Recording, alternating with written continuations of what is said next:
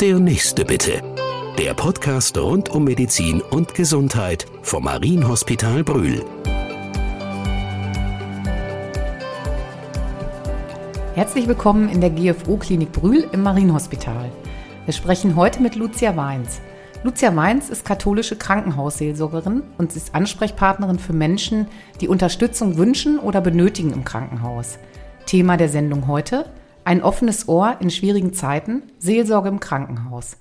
Hallo Frau Weins, schön, dass Sie da sind. Ja, hallo, ich bedanke mich für die Einladung. Ich bin gerne gekommen und möchte vorab sagen, dass das Thema, was Sie ausgewählt haben, ein offenes Ohr in schwierigen Zeiten, sehr zu meinem Dienst passt und im Grunde eine Zusammenfassung dessen ist, was ich im Krankenhaus mache. Das freut mich sehr, weil wir oder Sie entführen uns ja eigentlich gleich nochmal in die Welt der Krankenhausseelsorge, die für viele vielleicht auch erstmal ganz ungewohnt ist, obwohl man weiß, dass es Krankenhausseelsorger gibt. Aber vielleicht fangen wir mal ganz praktisch an. Sie sind ja ziemlich früh auf den Beinen, so halb acht geht, glaube ich, Ihr Dienst los. Da sieht man Sie im Krankenhaus und vielleicht erzählen Sie einfach mal so, was dann passiert. Ja, tatsächlich so gegen halb acht bin ich im Krankenhaus und gehe erstmal in mein Büro, checke die Mails, schaue, was an, wer angerufen hat, ähm, gehe danach in die Kapelle, um zu schauen, ob da alles in Ordnung ist. Manchmal wundert man sich. Und äh, gehe dann auch noch in die, an die Zentrale, um zu sehen, ähm, wer vielleicht in der Nacht oder am Wochenende verstorben ist. Bekommen Einfach, Sie da so Ihre erste Information? Ja. Also so Anlaufstelle, zentrale Rezeption wie am Hotel, sage ja. ich einfach mal. Ja, so ungefähr. Ja. Und natürlich durch die Mails, wenn jemand mir was geschrieben hat oder so, dann äh, ist das natürlich auch schon eine Information. Aber die Zentrale, ähm, die nennt mir schon äh, viele wichtige Dinge, die für den Tag wichtig und sinnvoll sind. Und dann geht es so, dass sie auf die Station, das ist so ein, so ein, Ritual oder Ablauf, der eigentlich dann gleich ist, dass sie eine bestimmte Zeiten, Sprechzeiten haben? Ja, erst mache ich mir noch eine Liste, das mache ich eigentlich jeden Tag, mache ich eine Liste ähm, mit äh, Patienten, die ich besuchen möchte, die ich vielleicht schon mal vor ein paar Tagen besucht habe und wo ich gesagt habe, ich komme noch mal wieder. Ähm, dann schreibe ich da die festen Termine rein, die auch in der Woche anliegen oder besondere Termine, die äh, ab und zu mal sind. Und diese Liste verändert sich im Laufe des Tages. Also die bleibt nicht starr, sondern ähm, die verändert sich und am Ende des Tages sieht die ganz anders aus als am Morgen. Und im Grunde weiß ich morgens nie, was am Ende ähm, dabei rauskommt oder was äh, am also, Ende die Liste, ähm, ja, was ich gemacht habe. Also jeder Tag ist eigentlich anders. Aber wie angewiesen sind Sie auch auf die Kolleginnen, also aus der Pflege, aus der Medizin? Ich nehme mal an, da gibt es ja auch viele, die wissen möchten, ob sie zum Patienten gehen mhm. können, ob sie die Zeit haben. Ja, also dann der nächste Gang ist wirklich auf die Stationen und da spreche ich das Pflegepersonal an und frage nach, ähm, ob die Patienten haben, wo sie denken, da wäre ein Besuch gut und sinnvoll. Ähm, und das Pflegepersonal hat da einen guten Blick für. Die können das sehr gut einschätzen. Ähm, die nennen mir dann die Patienten und dann mache ich da die Besuche und merke ja, ob die Patienten den Besuch möchten oder nicht.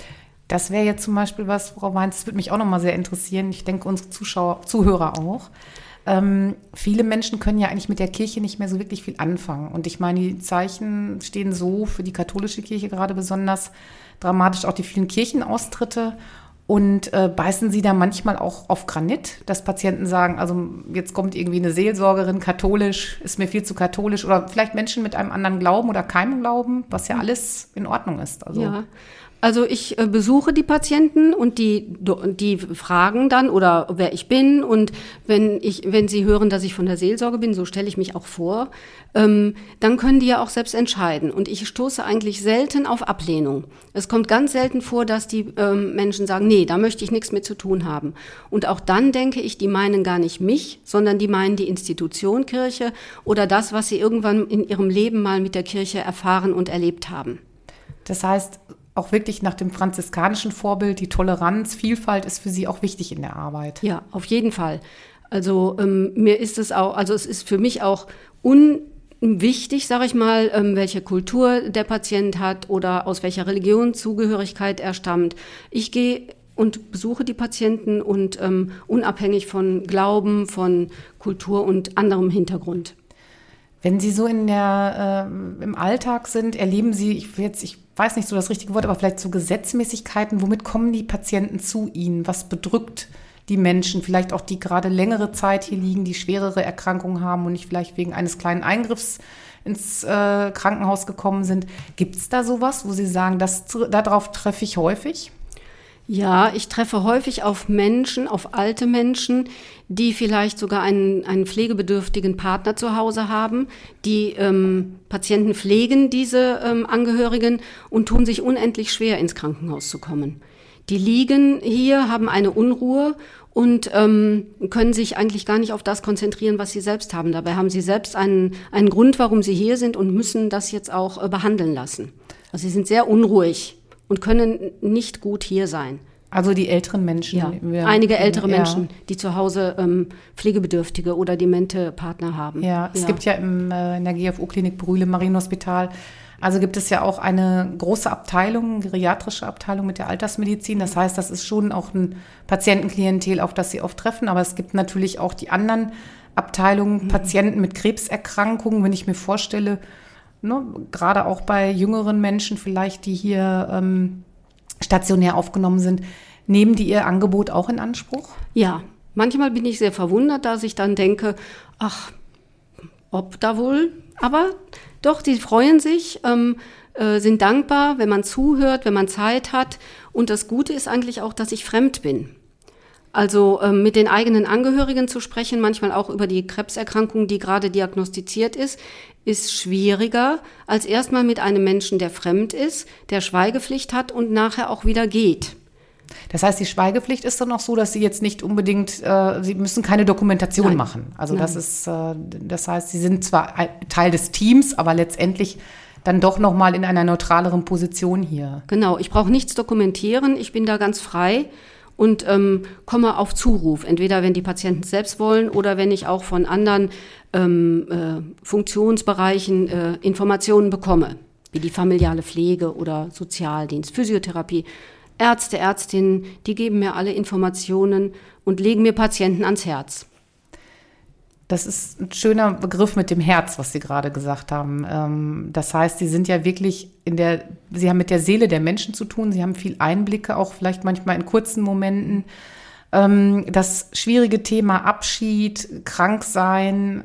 Ich komme noch mal ein bisschen zurück auf mhm. die schwerst erkrankten Patienten, die es hier eben auch gibt, ähm, wo vielleicht auch keine Heilungschancen mehr da sind. Wie erleben Sie das für sich selber auch? Das ist sehr unterschiedlich. Also einige Patienten können das annehmen, auch sehr schnell annehmen und schauen, wie können sie in der Zukunft damit leben. Andere Patienten tun sich unendlich schwer, fallen in ein ganz tiefes Loch, brauchen viel Zuwendung, viele Gespräche, auch Aufklärungsgespräche immer wieder von Ärzten und Ärztinnen ähm, und äh, brauchen den Rückhalt der Familie. Also das ist schon sehr, sehr unterschiedlich. Was ich erlebe ist ähm, bei Frauen, die eine Krebserkrankung haben, dass die oft auf ihr Leben schauen und neu anfangen zu sortieren. Also tatsächlich ist das mehr bei Frauen. Haben Sie ein Beispiel für uns vielleicht aus Ihrer Praxis? Natürlich äh, aufgrund der Schweigepflicht und des Datenschutzes ist das natürlich klar, dass Sie keine Namen nennen. Aber mhm. gibt es vielleicht etwas, wo Sie sagen, das hat Sie besonders beeindruckt oder berührt? Ja, das war auf der Gynäkologie eine Frau, die ähm, ihr zweites Baby erwartete und der Mann hatte sie drei Wochen vor der Geburt verlassen. Das erste Kind war auch, äh, also hatte, die haben denselben Vater und ähm, es wurde dem Mann zu viel und er ist gegangen und sie stand jetzt da, hat die Geburt ganz gut hinter sich gebracht, aber war auch völlig aufgelöst und stand vor den Trümmern ihres Lebens, weil sie sich ihr Leben ja anders vorgestellt hatte. Und ähm, bei diese, diese Frau habe ich öfter besucht und habe gemerkt, wie eine Veränderung in ihr stattfand. Am Anfang ein tiefes Loch, ganz viele Fragen und Unsicherheit und im Laufe der Zeit wurde sie immer gefestigter. Sie überlegte, was ist als nächstes dran, was möchte ich, was möchte ich keinesfalls. Und ich glaube, als sie dann mit ihrem Baby nach Hause gegangen ist zu dem anderen Kind, ähm, konnte sie gut in ihren Alltag gehen. Also konnte sie in ihren Alltag gehen, gut, aber ganz anders natürlich, als sie es sich gewünscht und gedacht hatte. Wenn Sie sagen, dass die Menschen wieder in ihren Alltag gehen, also der Krankenhausaufenthalt endet natürlich irgendwann, dann gibt es weitere Hilfen für Menschen, die schwer erkrankt sind. Ähm, sind Sie da auch noch mal so ein Anker oder beziehungsweise vermitteln Sie da auch oder raten vielleicht Patienten auch therapeutische Hilfe in Anspruch zu nehmen? Ja, wenn ich merke, ähm, Menschen tun sich unendlich schwer mit etwas, dass sie zum Beispiel einen erwachsenen Sohn verloren haben oder so und sich ähm, die Gespräche immer wiederholen um dieses Thema und ähm, der Patient gar nicht aus diesem Thema rauskommt, dann äh, frage ich schon, ob er vielleicht mal überlegt hat, auch wenn er aus dem Krankenhaus rauskommt, eine psychotherapeutische Begleitung in Anspruch zu nehmen. Weil ich denke, manchmal geht es nicht ohne Hilfe im Leben. Und erleben Sie das so, dass die meisten Patienten dann doch eher äh, positiv darauf reagieren oder? Ja, viele, oder es kommt ja jetzt nicht so oft vor, aber ähm, die reagieren schon vor, ähm, ja, positiv und äh, sagen, das können sie sich vorstellen. Man kann es nur ansprechen und ihnen anbieten oder sie auch dahin ähm, begleiten oder so, aber ähm, den Schritt tun und da anrufen und sich einen Termin machen, das müssen die dann tatsächlich selbst. Das ist ja so das Typische auch der Seelsorge eigentlich, mhm. wenn ich Sie richtig verstanden habe, dass Sie begleiten, Beistand da sind, ohne mhm. zu werten, sondern einfach da zu sein für unterschiedliche Menschen mit unterschiedlichen Geschichten, mhm. Kulturen, Erkrankungen, wie auch immer, alles das, was eigentlich zum Menschsein so dazugehört. Frau Weins, noch ähm, eine fast letzte Frage, noch nicht die ganz letzte Frage wäre, ähm, Corona, wir können es ja alles nicht mehr mhm. hören. Also es ist, äh, belastet ja irgendwie jeden Menschen im Alltag. Gerade, ich sag mal, Mitarbeiter im Krankenhaus haben damit viel zu tun. Mhm. Ähm, haben Sie da auch was erlebt, wo sich äh, etwas verändert, wenn Sie mit einer Maske in ein Patientenzimmer gehen müssen? Ja, ich erlebe es ähm, bei älteren Menschen oder bei alten Menschen, dass die da gar nicht gut mit umgehen können. Dass die auch sagen, nehmen Sie das Ding mal ab. Also nehmen Sie die mhm. Maske mal ab, weil sie einen auch nicht verstehen können. Oder auch ähm, Menschen, die, die sich schwer tun zu hören. Das ist unendlich schwierig für beide Seiten, wenn man ein Gespräch führen möchte, weil das sehr, sehr anstrengend ist. Die Kommunikation läuft ja. mehr oder weniger über die Augen. Also selbst genau. Körperkontakt, was sonst vielleicht auch natürlich auch mit einer bestimmten Distanz, das mhm. versteht sich von selbst, aber auch das sagen ja auch viele Pflegekräfte, was sich so verändert hat. Mhm. Vielleicht schon, es wird ein bisschen zum Alltag, aber letztendlich hoffen sich, erhoffen sich natürlich alle Menschen, dass irgendwann diese Zeit auch für das Krankenhaus vorbei ist, dass man wieder in einen normaleren Alltag geht. Mhm.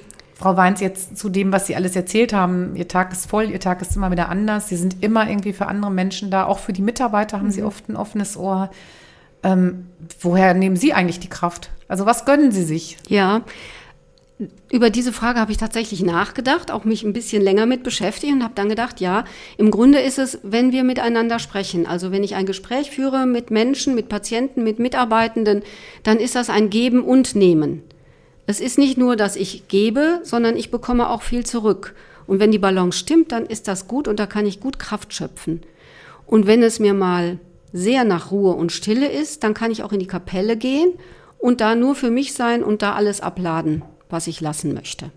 Im Marienhospital gibt es ja eine große Kapelle. Erleben Sie das auch, dass die Patienten dort häufiger. Ruhe suchen? Ja, erlebe ich sehr oft.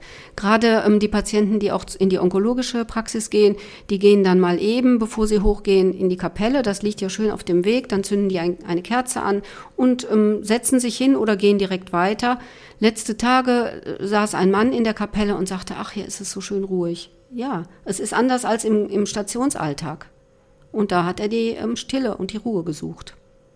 Ja, ich kann mir das gut vorstellen, Frau Weins, wie Sie eigentlich die Menschen begleiten, so wirklich vom, von hier hinkommen im Krankenhaus bis wieder nach Hause entlassen werden? Und äh, gibt es irgendwelche Hobbys, vielleicht nochmal zurück zu Ihnen auch als mhm. Mensch? Und Sie haben sich ja hier auch so präsentiert, was, was Sie gerne in Ihrer Freizeit machen? Ja, also ähm, ich brauche Zeit für mich und je älter ich werde, desto mehr Zeit brauche ich für mich, um mich zu erholen. Ähm, und dafür sind einfach die Wochenenden und die Abende wichtig. Ich arbeite sehr gerne im Garten, da kann ich auch alles lassen und ähm, das erdet auch. Und ich mache ein bisschen Sport und Musik und lese gerne. Ja, das ist ja schon eine ganze Menge. Und treffe mich so gerne viel, mit so, Freunden und Familie. Also so viel Ruhe höre ich da jetzt nicht raus, aber äh, wer sie erlebt hat, auch in ihrem Beruf, weiß einfach darum, dass sie auch quälig unterwegs sind und eben auch mit einer gewissen Portion Gelassenheit und auch äh, Ruhe ausstrahlen mhm. können. Frau Weins, ich danke Ihnen. Ich hätte jetzt noch äh, zwei Stunden weitermachen können, aber unsere Podcast-Zeit ist auch begrenzt und vielleicht gibt es ja noch mal einen zweiten Teil. Ich würde mich freuen. Ja, gerne.